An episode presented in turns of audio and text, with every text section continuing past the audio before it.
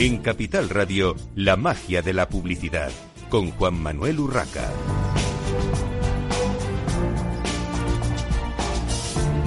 Buenos días, un viernes más a la magia de la publicidad en Capital Radio.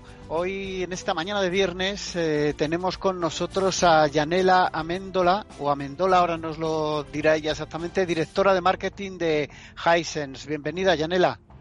Hola, eh, buenos días, ¿qué tal? ¿Es Amendola o Améndola? Améndola.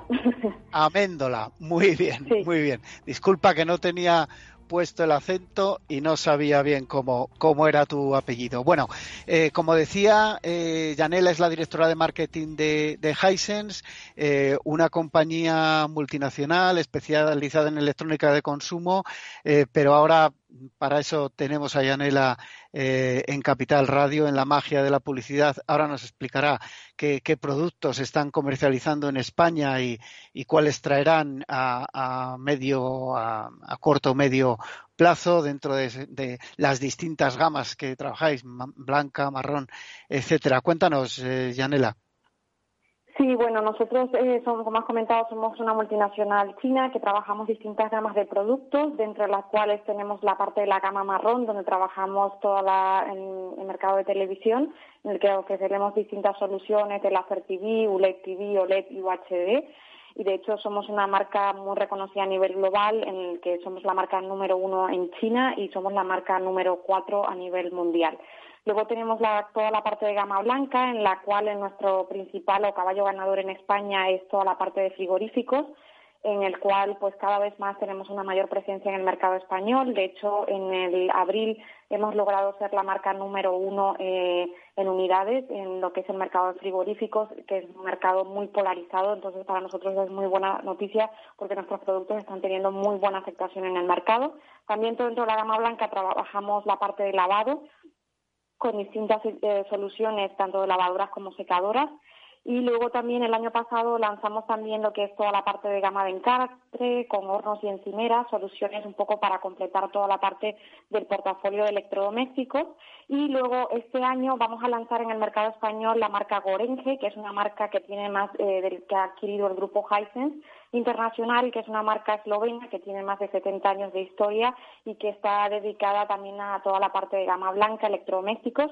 Y en nuestro caso, el lanzamiento en, el mercado español estará dirigido sobre todo al canal especialista, al canal Kitchen Specialist, donde eh, nuestro principal enfoque es buscar la prescripción ¿no? y que el consumidor pueda obtener todos los electrodomésticos eh, que necesita para construir la, cocina de sus sueños, ¿no?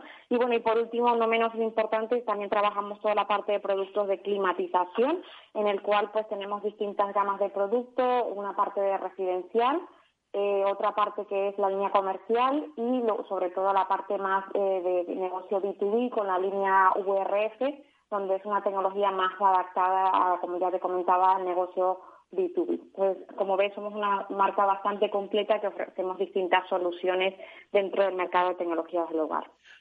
Una simple curiosidad, cuando hablas de, eh, posicionamiento en mercados, eh, número uno en China, número cuatro en el mundo en, en televisión, ¿hablas en unidades o en, o en valor? En valor, luego cuando te menciono en, en, unidades es, que te lo indico, que es en caso, por ejemplo, en, abril, como hemos obtenido en el mercado de, de, frigoríficos y en el caso, por ejemplo, de televisión la, está teniendo muy buena aceptación y de hecho hemos quedado como tercera marca en unidades en, en, en, el, en el mes de abril en la tecnología UHD de televisores. Muy bien. ¿En qué grandes retailers os estáis eh, eh, apoyando? Porque eh, evidentemente en España se vende a través de, Internet, pero mm, todavía el consumidor español en general para una compra, digamos, no recurrente, una compra de productos de larga vida, todavía va al punto de venta. ¿En qué grandes retailers estáis? Nosotros eh, estamos presentes en más de 5.000 puntos de venta. Obviamente trabajamos con todos los canales tradicionales de grupo de compras y luego con todos los canales verticales, como pueden ser la parte de cadenas, Mediamar, Borten, Corte Inglés y Carrefour también. O sea que tenemos una distribución bastante amplia dentro del territorio español. Muy bien. Bueno, eh, lógicamente eh, me gustaría preguntarte también si estáis en marketplaces tipo Amazon y qué porcentaje de vuestra facturación la hacéis eh, online. A ver, nosotros la estrategia de online cada vez vamos reforzándola cada vez más, aunque nosotros no tenemos un propio e-commerce como pueden ser otras marcas de tecnología del hogar dentro de nuestra web, sí que cada vez nos apalancamos en otros clientes como pueden ser eh, los pure players como Amazon y luego también estamos trabajando mucho en una estrategia eh, conjunta con los Click and Mortal para, eh, digamos, abordar esa omnicanalidad y estar presente tanto en la parte de digamos, offline como en la parte de online. Yo creo que también, como hemos visto ahora, todo el tema del COVID y la pandemia ha hecho que ha habido un cambio completamente, ¿no?, en, en, nuestro mercado, sobre todo en las categorías de gama blanca, que son categorías muy de peso offline, porque el consumidor suele ir a la tienda a ver el producto, sobre todo por el tema de las dimensiones.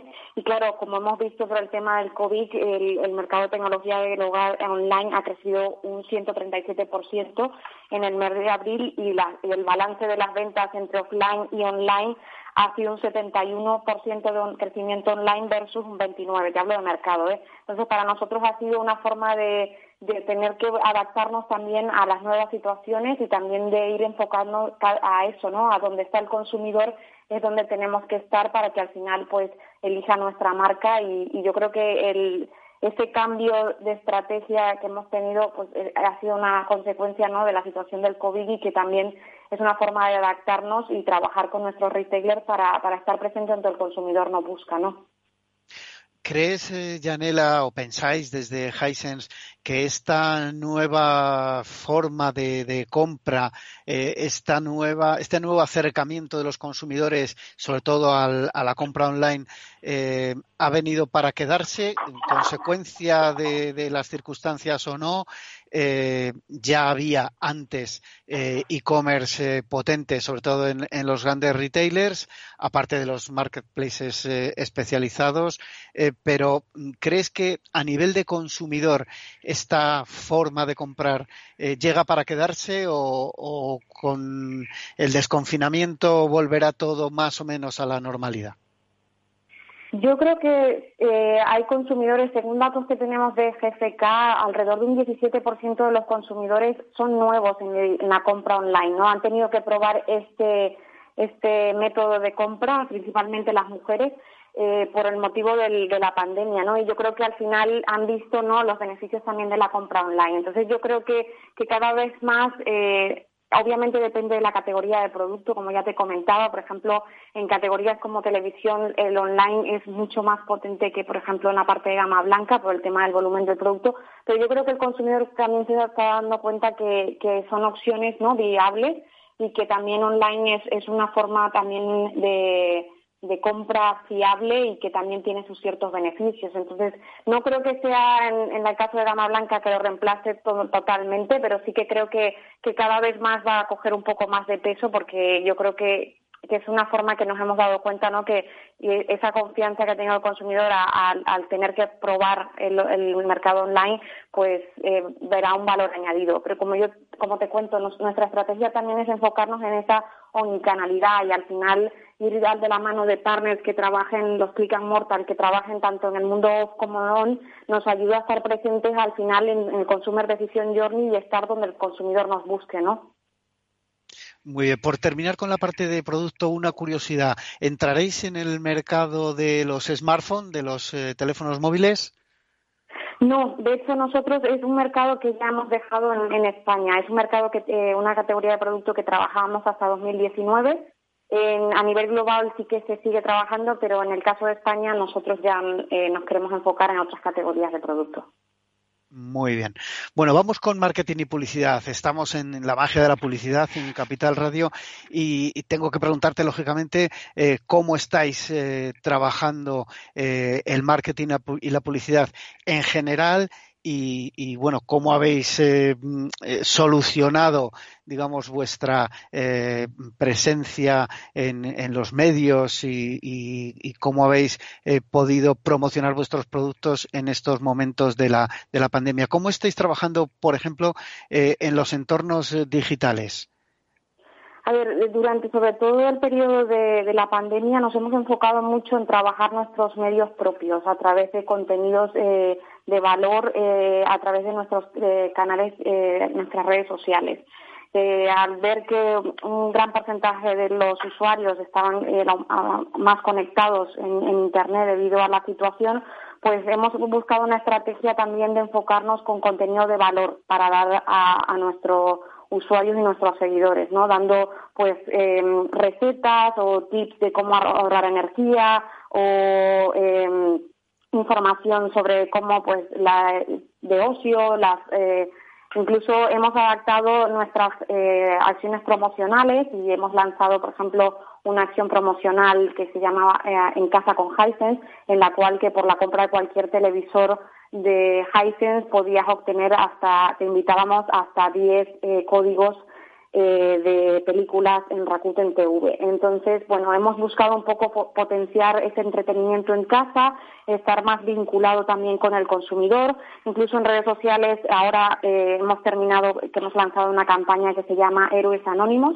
en el cual eh, ha sido una campaña tanto en España como Portugal, en la cual hemos tenido la colaboración puntual en el caso de España de Lucas Vázquez para esta campaña, en la cual buscábamos un poco que cualquier persona nominara a ese héroe anónimo, ¿no? que durante el periodo de la pandemia ha estado allí presente en la línea de frente y que ha ayudado de alguna manera a llevar esta situación. Entonces, eh, hemos intentado buscar contenido más emocional para conectar con el target y también un contenido que les fuera de utilidad durante esos momentos de confinamiento. Habéis lanzado también otra campaña eh, que es Te lo mereces. Cuéntanos eh, en, qué consiste y qué canales eh, estáis utilizando en esta otra campaña. Sí, es una campaña que hemos lanzado para la gama blanca, es una campaña de cashback, pero el, el claim oficial de la campaña es Te lo mereces y es un poco donde queremos digamos, premiar ¿no? al, consumidor y, dar un, mensaje de optimismo de que una vez hemos pasado todo esto, ¿no? todo el confinamiento y toda la, difícil situación derivada de, la pandemia, pues que nos merecemos ¿no?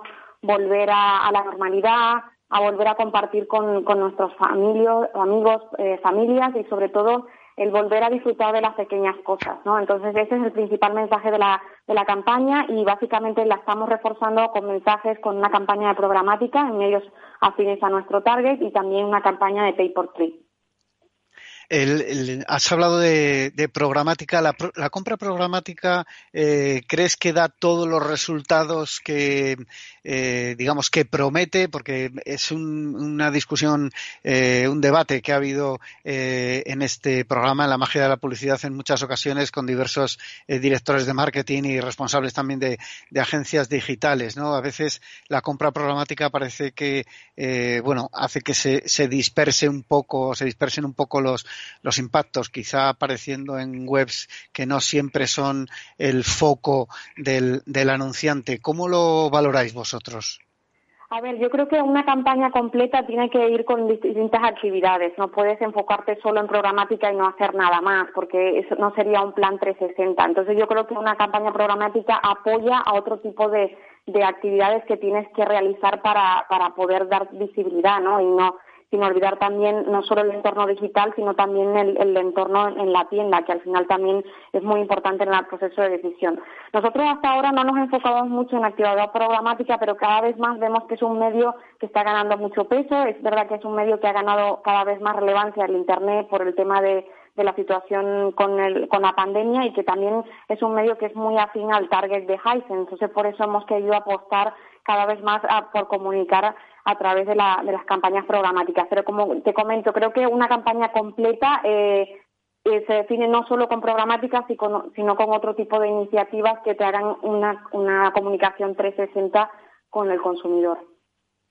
Eh, luego volvemos con temas digitales, influencers y demás, pero eh, has mencionado el tema del punto de venta, algo crítico, por ejemplo, como comentabas antes, eh, con acierto para vender pues un frigorífico, una lavadora, un lavavajillas, este tipo de productos, sobre todo, tiene mucha influencia el, el promotor, el vendedor, en fin, el punto de venta. ¿Qué acciones realizáis en los puntos de venta?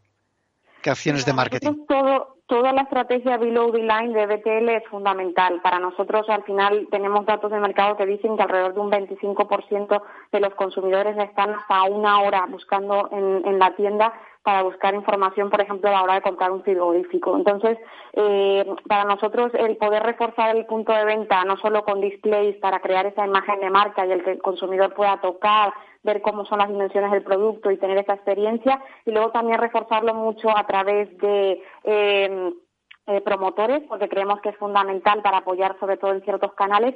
Y nosotros también nos enfocamos mucho y creemos mucho en trabajar junto con nuestros partners, con nuestros trail, eh, retailers, en la parte de la formación al propio staff de la tienda, ¿no? Al fin y al cabo, eh, que ellos conozcan el producto de la mano de Hisense, que, que, conozcan cómo nosotros presentamos el producto, al final da una fiabilidad al consumidor a la hora de, elegir una marca u otra, ¿no? Y luego, por supuesto, completarlo la parte con eh, POP, con material punto de venta de creatividades, con los puntos más importantes a descartar de cada producto, porque al final cuando estás en el punto de venta tienes varias opciones y queremos facilitar ¿no? la decisión al consumidor. Entonces trabajamos, digamos, esa pata, la parte de formación con nuestros partners, la parte de promotores y luego, sobre todo, la parte de displays.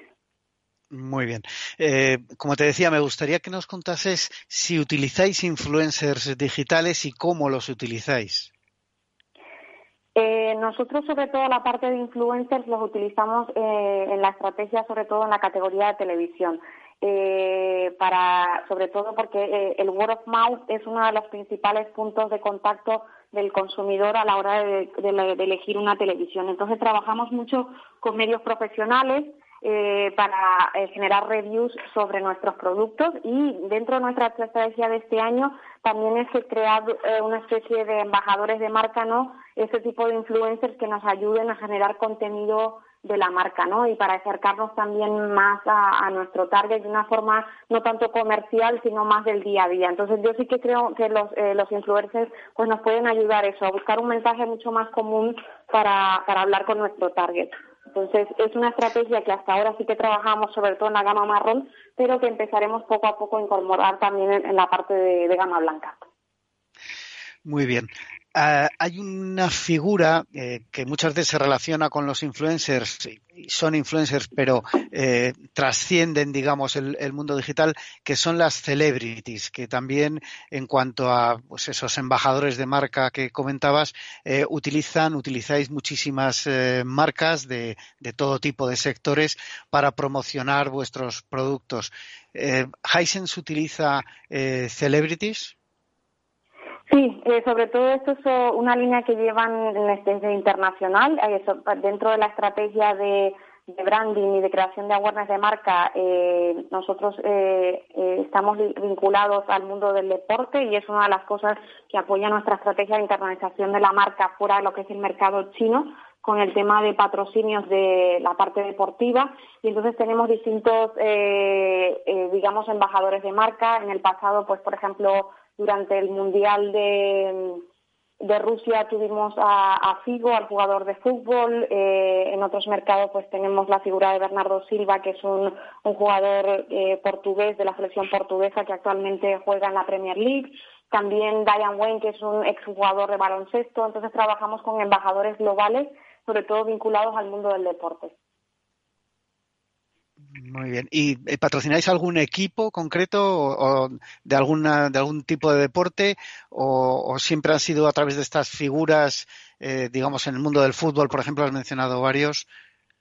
Sí, nosotros, sobre todo en las últimas eh, patrocinios deportivos, van sobre todo con colaboraciones que hemos hecho con la FIFA, con la Copa Confederaciones, la, Copa del Mundo y bueno próximamente pues teníamos la, teníamos la Eurocopa en este año que finalmente se ha cancelado para se ha pospuesto para el año que viene pero que estamos eh, como patrocinador oficial siempre ligado en el, dentro del, mundo del, fútbol con este acuerdo que tenemos con la FIFA muy bien, o sea que a, nivel de grandes eh, acontecimientos deportivos estáis cubiertos. Eh, volviendo un poco a los medios que, utilizáis, nos quedan dos minutos escasos. Eh, ¿Qué estáis haciendo? ¿Cuáles estáis utilizando en cuanto a medios convencionales? ¿Estáis en, televisión, radio, exterior? Cuéntanos brevemente. Este año, eh, de momento, la tele no, no, no tenemos estimado abordarla, eh, pero sí, sobre todo nuestra estrategia es enfocarnos sobre todo mucho, mucho en digital, eh, toda la parte de branding content, redes sociales, eh, below the line, que para BTL, como te he comentado, para nosotros es estratégico, y sí que en otros, eh, por ejemplo, hemos utilizado la radio como medio en años pasados, sobre todo para, para ciertas categorías de producto, como puede ser la gama de climatización. Incluso hemos utilizado la parte exterior, sobre, todo para la gama de climatización. Y como te comento, eh, debido a la situación de ahora, pues queremos enfocarnos sobre todo mucho en la, en la publicidad online, porque hemos visto que es un medio que ha crecido muchísimo y esta parte del año eh, ha tenido muchísimo crecimiento, sin olvidar, por supuesto, toda la parte del punto de venta, que para nosotros es estratégico. Sí, al final el branded content, eh, aparte de, como decías, el punto de venta, en digital el branded content está cogiendo, está cogiendo muchísimo peso. Eh, bueno, pues eh, Yanela Amendo, la directora de marketing de Hisense, muchísimas gracias por estar en esta mañana de viernes con nosotros en la magia de la publicidad en Capital Radio. Nosotros eh, hacemos una pequeña pausa para la publicidad y enseguida continuamos. Nos vemos enseguida, nos escuchamos enseguida.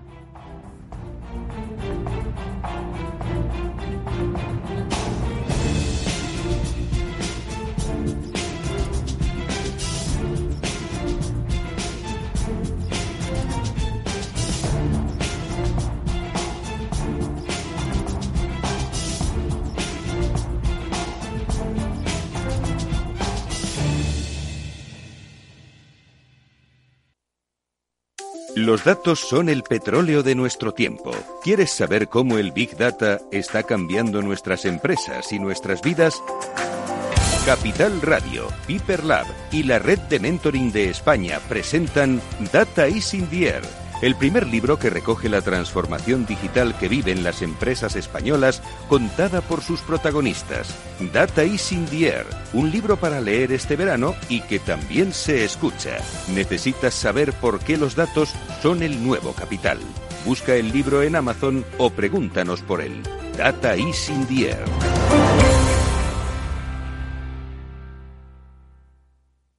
Capital Radio, la genuina radio económica.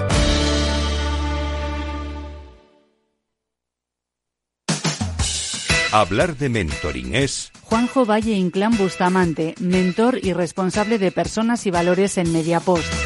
Mentoring es una relación entre personas, con todo lo que ello implica. Supone compartir, ayudar, confiar, respetar, estimular. En el mentoring hay experiencia y aprendizaje y se basa en el compromiso, en la coherencia. Un programa de radio realizado en colaboración con la red de mentoring de España. Todos los lunes a las 10 de la mañana en Capital, La Bolsa y la Vida, con Luis Vicente Muñoz y Julio Rodríguez. Puedes escuchar las mejores experiencias de mentoring en podcast. Decenas de personas las comparten contigo en la web de Capital Radio.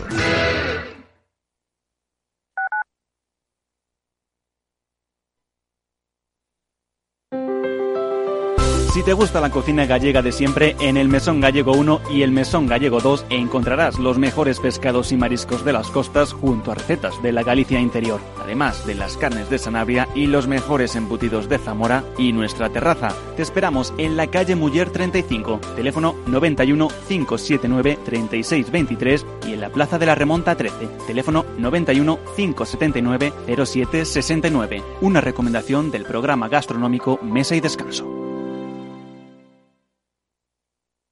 Gráficas Naciones. Más de 50 años de experiencia en el sector de las artes gráficas. Apostamos por la última tecnología tanto en impresión offset como en digital y gran formato. Realizamos todo tipo de impresión. Tarjetas de visita, folletos, libros, vinilos, decoración y montaje de stands. Más información en el 91 629 2145 o en gráficasnaciones.es.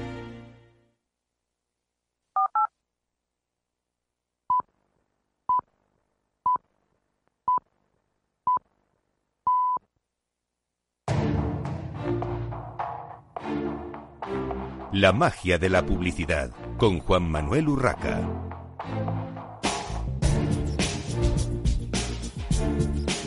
Continuamos en esta mañana de viernes en la magia de la publicidad en Capital Radio. Les habla Juan Manuel Urraca.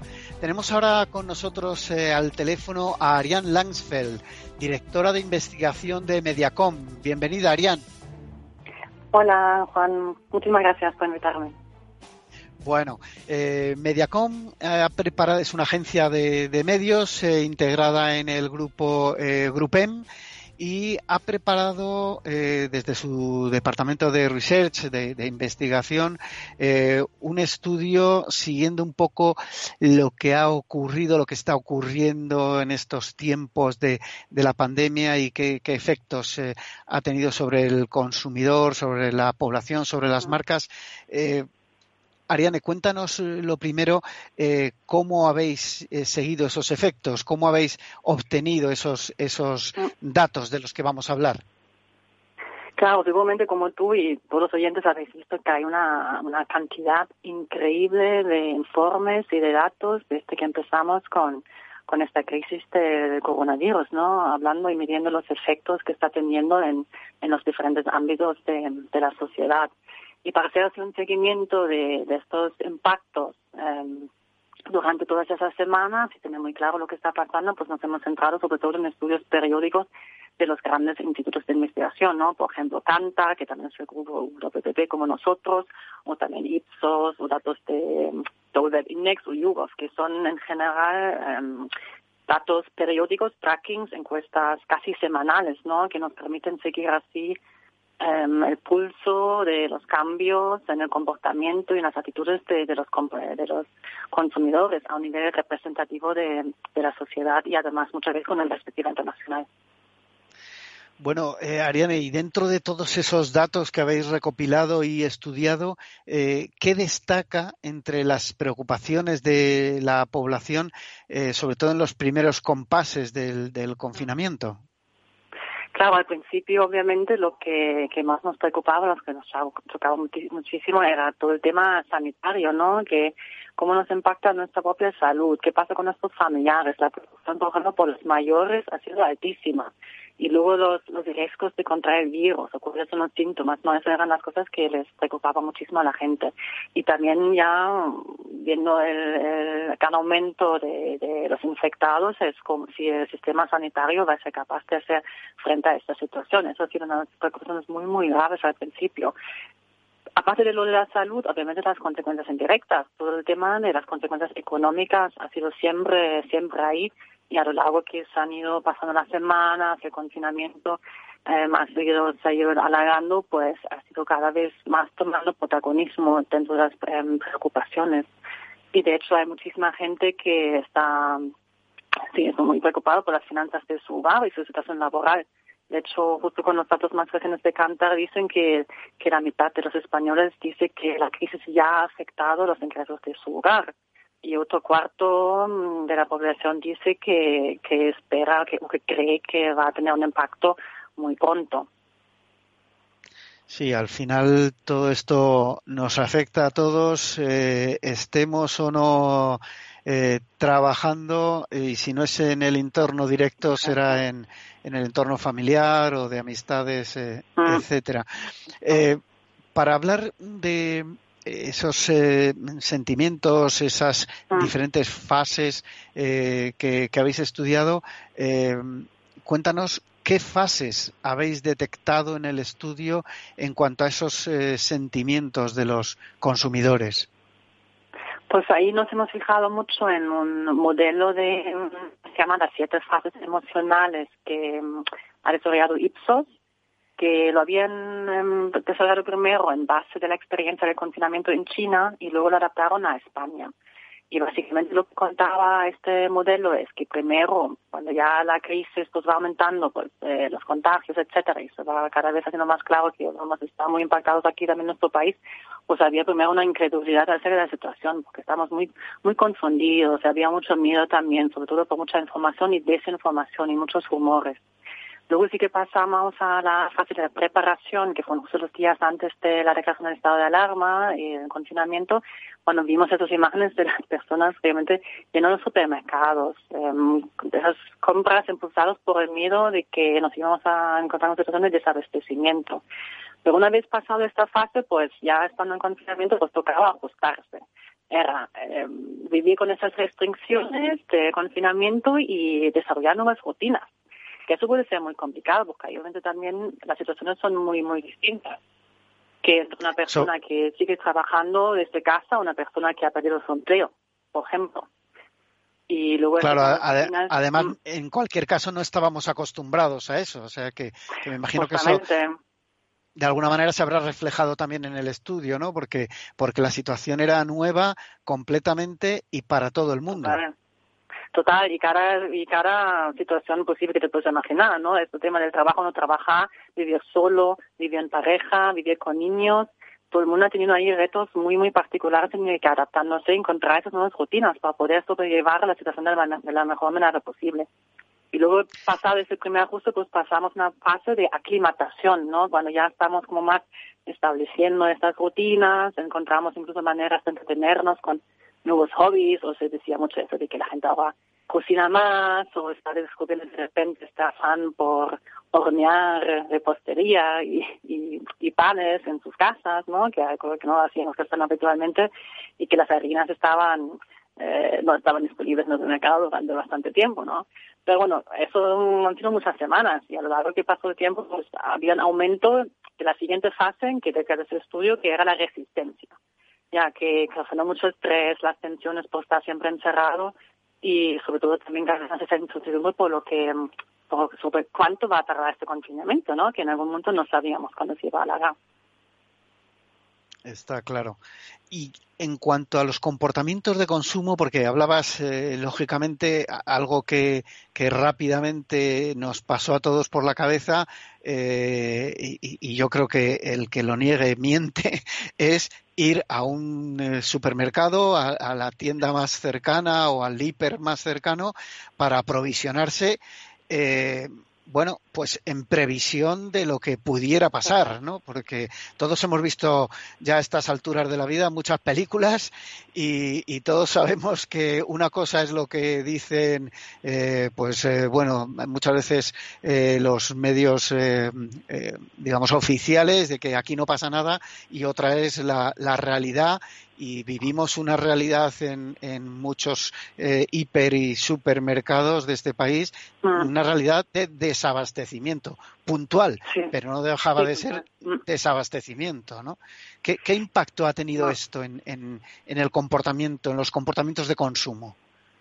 Claro, eso es lo que hace frente justo esta, esta semana, ¿no? Antes de la declaración de esta alerta, cuando empezamos a ver, vale, esa cosa aquí va muy en serio, empezaron a cerrar colegios, etcétera, y todo el mundo corriendo al supermercado, que justo, justo ese momento de, de, preparación, ¿no? De la fase emocional que comenté hacia el confinamiento. Y, y es verdad que aumentó muchísimo la frecuencia en esta semana de acudir al supermercado. Hemos ido más veces al supermercado de lo que solemos hacer habitualmente y gastamos mucho más. Esa es la primera semana, cuando repente parecía que, que nos volvimos locos por comprar papel higiénico, por ejemplo. Pero luego sí que cuando empezamos con el confinamiento y en la fase de ajuste, aclimatación, pues se estableció ahí una media de, de frecuencia de ir al supermercado menor. Por un lado, porque es verdad que ya queríamos evitar casi este, esta, la ida al exterior, ¿no? Y esta exposición posible a, al, al virus y a em, contraerlo. Pues, um, y ahí lo que pasó es que fuimos menos al supermercado, menos veces a la semana, pero gastamos muchísimo más en cada compra, ¿no? Así el llamado ticket medio aumentó muchísimo y incluso llegó incluso a máximos eh, históricos. ¿Y qué explicación tiene esto? Pues tuvimos que comprar más, aunque fuimos menos veces, pero en total gastamos más, porque muchas de las ocasiones de consumo que normalmente tenemos fuera de casa, por ejemplo, el segundo desayuno en la cafetería de trabajo o el almuerzo que hacíamos en un restaurante de la oficina. Esas ocasiones de consumo han pasado adentro de la casa. Entonces tuvimos que comprar obviamente más alimento para, para responder a esto. Al mismo tiempo la gente empezó a tener una cierta necesidad de indulgence, ¿no? De, de, gratificación para aliviar el estrés, para darnos un capricho, ¿no? Compramos, por ejemplo, mucho más helado y dulces, chocolate y también aumentó mucho el picoteo entre horas. Y también empezamos a cocinar más, lo que comenté, el tema de repente la moda de eh, hornear pan. Y mm, todo esto ha aumentado mucho que hayamos comprado más. Pero luego había otro factor justo al principio, a lo que hiciste referencia, es que al principio cargamos mucho las despensas.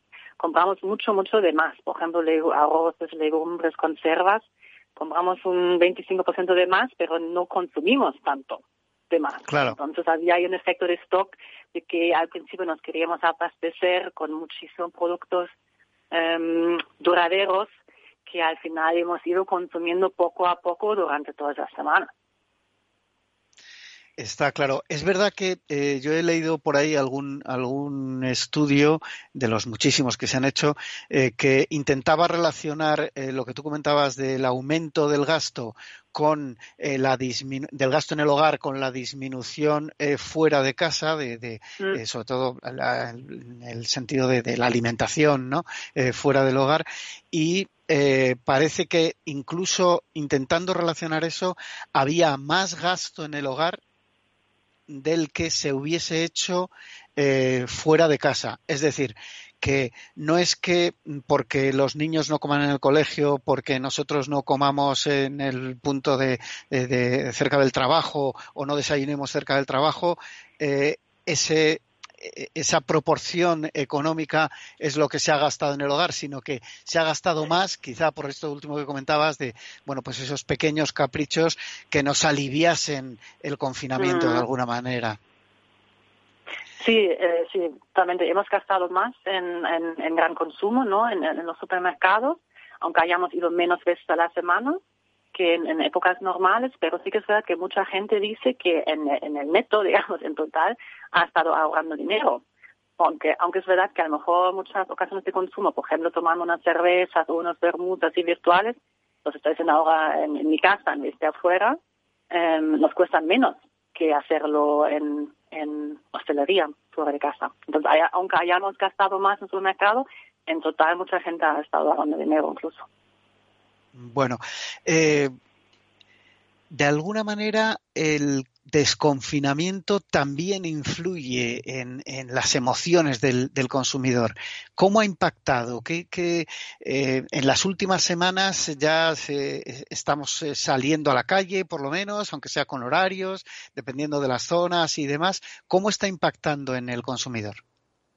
Pues justamente siguiendo con estas fases emocionales eh, desarrolladas por Ipsos, pues ahora estamos en las últimas dos, ¿no? Que cuando se, mm, ya estaba el desconfinamiento de la vista, hacia finales de abril, principios de mayo, pues estos momentos de ajuste y aclimatación pasaron a un alivio, que por fin estamos viendo la luz al final del túnel. Hay una cierta esperanza de que eso se está acabando. Pero luego, al mismo tiempo, ha ido aumentando muchísimo un llamado, un, cierto temor, temor, ¿no? Y ese temor ha sido causado por una inseguridad que también representa esa salida del confinamiento, porque nos preocupa muchísimo de que haya un nuevo brote. De hecho, es un dato altísimo, que ahora mismo todavía un 90% de los españoles cree o teme que dentro de pocos meses podríamos volver a vivir una situación muy, muy parecida y también hay un temor hacia la situación económica financiera, porque mucha gente está en ERTE o ha pedido su empleo y temen que no lo van a recuperar muy rápidamente. Entonces, justamente en esas últimas dos, tres semanas, em, esta sensación de temor ha ido muy en aumento y ahora mismo es la emoción la predominante, que casi la mitad de la población española está dentro de esta fase emocional. Y de hecho, si nos comparamos un poco con otros países, somos de los más, más preocupados, por encima de China e incluso Italia. Bueno, eh, por ir acabando, nos queda poco tiempo, eh, Ariane. Eh, las vacaciones están a la vuelta de la esquina. ¿Qué están pensando hacer los españoles? Pues sobre todo vacaciones en, el territorio eh, nacional español, por varias razones, por lo que comentamos, lo de la, seguridad primero, el miedo de que haya reportes o porque no nos atrevemos todavía a ir afuera a otros países porque no sabemos muy bien cómo está controlada la situación ahí, o el tema también de subirnos en un avión todavía nos echa un poco para atrás y también el precio es clave. Em, entonces van a ser viajes más locales, más cortos y más, más baratos, será lo típico en general la gente tiene cierta confianza ya de hacer estos viajes dentro del país. Dicen que en los próximos tres meses se sentirían cómodos de hacerlos. Um, pero también habrá que tener en cuenta que mucha gente ahora mismo quizás incluso tiene dificultades a realizar ciertas vacaciones, por lo que dijimos, ¿no? Mucha gente está en situaciones económicas muy complicadas y el tema de irse ahora de veraneo es no es de sus primeras prioridades, ¿no? En sus posibilidades. Eh, Arián, última pregunta y te voy a pedir brevedad. ¿Qué están haciendo las marcas y qué harán pasada esta situación? Pues las marcas hemos visto diferentes comportamientos, ¿no? Algunas han seguido comunicando, adaptando sus mensajes, otros han dejado de hacerlo. Em, yo creo que em, lo que van a hacer es volver cada vez más a comunicar y, seguir adaptándose a la situación, que es muy importante tener en cuenta que ahora mismo es este temor que comentamos. Y sobre todo de estar muy empáticos con lo que necesita, lo que siente la gente y de demostrar realmente cómo están ayudando. Que pueden ser ayudando directamente a los consumidores o a sus propios empleados, a diferentes sectores de, la economía, por ejemplo la hostelería o, o la sociedad en general. Y sobre todo mantenerse muy, muy al tanto de cómo evoluciona la situación de, de los consumidores y cuáles van a ser sus necesidades y cuáles van a ser los hábitos que ahora hemos adquirido durante el confinamiento, cuáles los vamos a mantener, pero cuáles han sido a lo mejor solamente circunstanciales, que puede ser el consumo de medios o el consumo de, de em, el comportamiento de la compra o de ocio. Habrá que ver cómo se va a quedar todo esto. Y si con esto está pues muy, muy adaptado. Pues lo veremos, eh, Arián, Arián Lansfeld, directora de investigación de Mediacom. Muchísimas gracias por participar hoy en la magia de la publicidad. Nosotros continuamos con Federico Iglesias, el Chief Marketing Officer de PC Componentes. Bienvenido, Federico. Hola, ¿qué tal, Juan Manuel? ¿Cómo estás? Bien, bueno, eh, Federico, eh, PC Componentes, eh, creo que más o menos todos los oyentes lo conocerán, eh, una empresa muy especializada en e-commerce tecnológico, vamos a, decir, iba a decir electrónica de consumo, pero no solo electrónica de, consumo.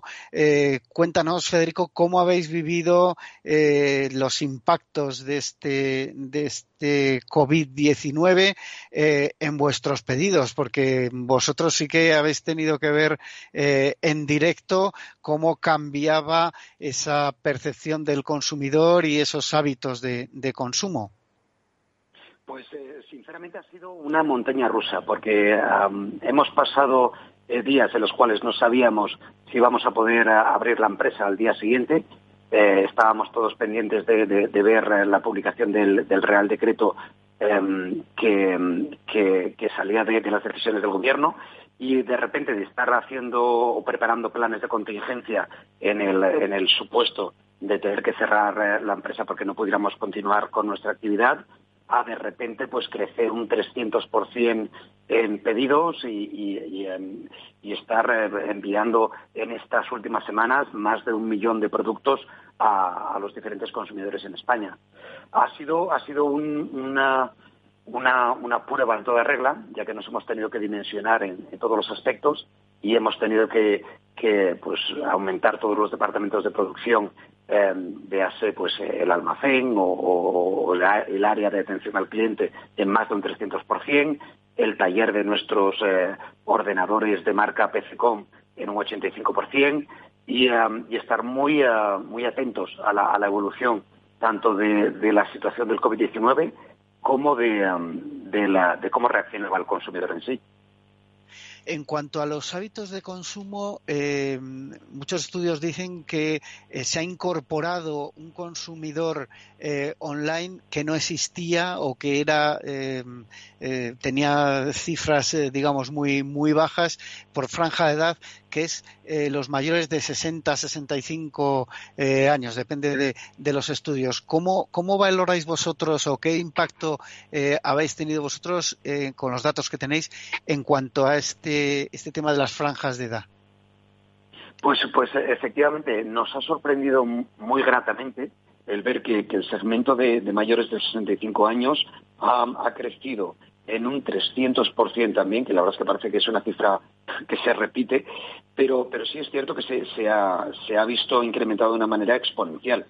Em, por lo tanto, a nosotros nos, nos, eh, nos alegra de forma, de forma muy, muy grata porque ah, es, quizás un formato de compra que no estaba tan extendido en, esa, en ese segmento demográfico y que, y que bueno, si, si la experiencia es buena y, se sienten satisfechos, pues entendemos que, repetirán. Te tengo que hacer una pregunta que hacía antes a, a Yanela Méndola de Hisense y, y, que de alguna manera hemos hablado también con, con Arián de Mediacom. Eh, haciendo un análisis de, de, de, tendencias, de este eh, momento especial en el e-commerce, eh, y proyectándolo hacia el futuro. Federico, ¿crees que realmente esto ha llegado para quedarse? ¿Que esta nueva forma de comprar online, sobre todo de ciertas franjas de edad, pero en general el aumento que en, en, estas circunstancias ha sido obligado y que antes y después mm, no lo era y esperemos que no, no sea obligado a comprar a través de e-commerce, eh, ha venido para quedarse. ¿Cómo veis esa, esa evolución a futuro? es, es, es, complejo eh, el, realizar una, una, predicción de dónde, dónde se va a quedar ¿no? el, el, peso dentro de, de, las ventas del canal online y offline. Si bien es cierto que, somos conscientes que donde venimos no pensamos que, vamos a volver. ¿Qué quiero decir con esto? El, peso del canal online en España era el que estaba en torno al, 18 más o menos por ciento en, cuanto a, consumo online y offline. Y, eh, y, nosotros sí que estimamos que aunque no nos vamos a quedar en las, en las cuotas que estamos experimentando a día de hoy, si bien es cierto que, nos vamos a quedar bastante por encima de, donde venimos. También me gustaría aprovechar la, oportunidad para decir que a nosotros nos encantaría ¿no? estar hablando de esta situación de crecimiento desde el punto de vista de negocio em, por otros motivos. Lamentablemente, la situación del COVID-19 nos ha tocado vivirla a todos. Em, eh, en nuestro caso, eh, nos asignaron como, producto de, primera necesidad em, y, eh, y, nos llena de orgullo hasta cierto punto el, haber podido contribuir ¿no? a dar una normalidad tanto desde el punto de vista profesional como desde el punto de vista personal, a, ese más de más de un millón de productos que, se han enviado, a ese más de, de, de, 600.000 clientes ¿no? que, hemos, hemos tenido en este periodo eh, para aportar nuestro granito de arena en la medida de lo posible. Está claro que ha habido productos, y, ahora me comentas que, cuáles han sido los más vendidos, ha habido productos que eran sí o sí de primera necesidad, porque en muchos hogares, eh, bueno, según datos que yo he podido eh, recabar, eh, las ventas de móviles y de, y de pantallas de televisión se ha disparado, pero claro, es que quién podía vivir en casa sin, sin estar viendo pues más horas de televisión o estar más conectado con su familia, amigos y por supuesto trabajo con un portátil o con un móvil, ¿no? Cuéntanos un poco ahí eh, eh, por dónde han ido las, las, ventas. Eh, brevemente, que nos queda poco tiempo. Totalmente. Pues lo, que entendemos es que en estas apenas ocho o diez semanas em, hemos aprendido a apreciar las, bondades de, las diferentes evoluciones tecnológicas. Y esto cómo, cómo ha, aportado a, a, este periodo que hemos pasado, pues ha aportado a renovar nuestro PC o nuestro portátil eh, porque veíamos que, las necesidades que teníamos eran, eran otras.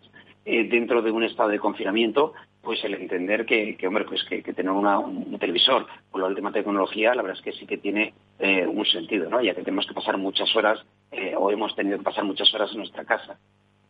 todos aquellos que tenemos peques, pues el adecuar todos los paquetes de, de contenido digital de hace pues los Netflix, los HBO, Disney Plus y demás, pues que tiene su relevancia, ya que son muchas las horas que hemos tenido que pasar en nuestra casa y tenemos que intentar hacerlo de la mejor manera posible. Pero sin lugar a dudas, eh, portátiles, monitores, eh, tablets que, han tenido un repunte muy interesante, impresoras y luego dentro de lo que es el hogar, pues eh, los cortapelos, ¿no? Porque como no teníamos peluquerías, teníamos que, todavía adecentarnos nosotros mismos y, todo lo que tiene que ver con la cocina. Eh, panificadoras y, robots de cocina han tenido un, aumento, un incremento en ventas muy significativo. Bueno, en, menos de un minuto, eh, acciones de responsabilidad social corporativa. Habéis hecho algunas cosas. Cuéntanos brevemente.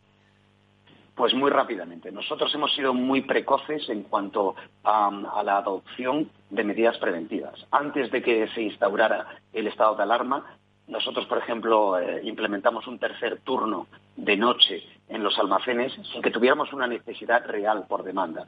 Pero lo que queríamos hacer era aislar y atomizar cada vez más los equipos de cara a eh, poder, poder tener controlado todo, todo lo que podía ser un, un posible foco. He de decir que, gracias a, esa medida y a otras tantas que se han tomado a lo largo de estas semanas, podemos decir con gran orgullo que no hemos tenido ni un solo caso de COVID-19 confirmado y diagnosticado. Eh, por lo tanto, eh, haciendo un poco de retrospectiva, eh, esa medida, de nuevo, otras, otras tantas que hemos adoptado, creo que han sido acertadas y hemos ido en la línea adecuada. Eh, se nos acaba el tiempo. Federico Iglesias, eh, Chief Marketing Officer de PC Componentes, muchísimas gracias por estar hoy con nosotros en la magia de la publicidad. Eh, despido también, hemos tenido al principio del programa a Janela Méndola, de, directora de marketing de Hisense, y después a Ariane Langsfeld, directora de investigación de Mediacom. esto es lo que ha dado de sí hoy la magia de la publicidad. A todos ustedes les espero el próximo viernes aquí en Capital Radio. Se despide Juan Manuel Urraca.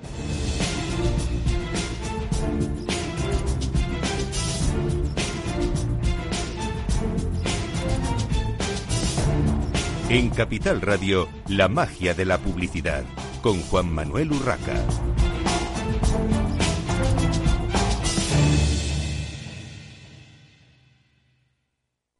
Hola. Pues mira, ha habido momentos en los que me he sentido un cliente de segunda.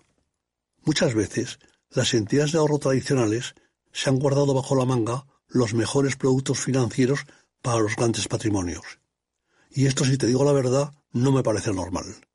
Por eso, Finanbest es revolucionario. Los mejores fondos de inversión a mi alcance y al de todos. Porque te da más rentabilidad por tus ahorros gracias a sus bajas comisiones. Porque no tiene letra pequeña. Porque no se guardan ases en la manga. Lo normal. Entra en finanbest.com y descubre que lo normal es extraordinario. Lo normal es Finanbest.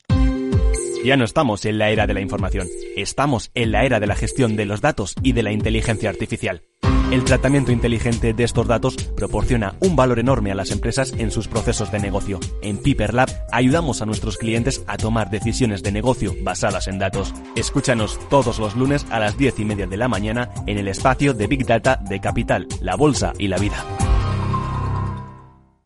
Nos gusta que las personas tengan opinión propia. Quienes aquí hablan también expresan su propia opinión. No representan la opinión de Capital Radio.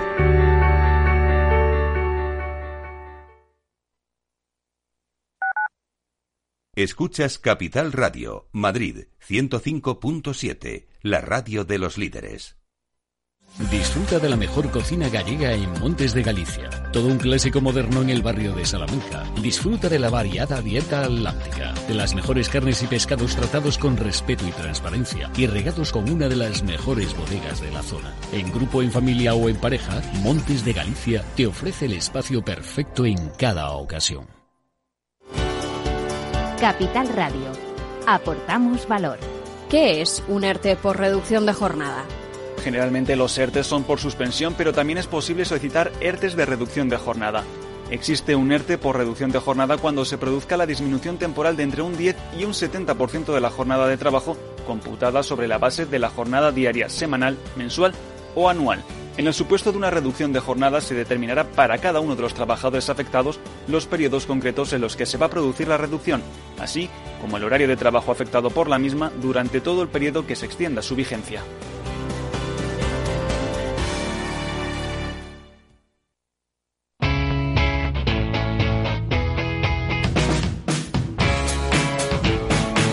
Economía despierta. Capital Radio.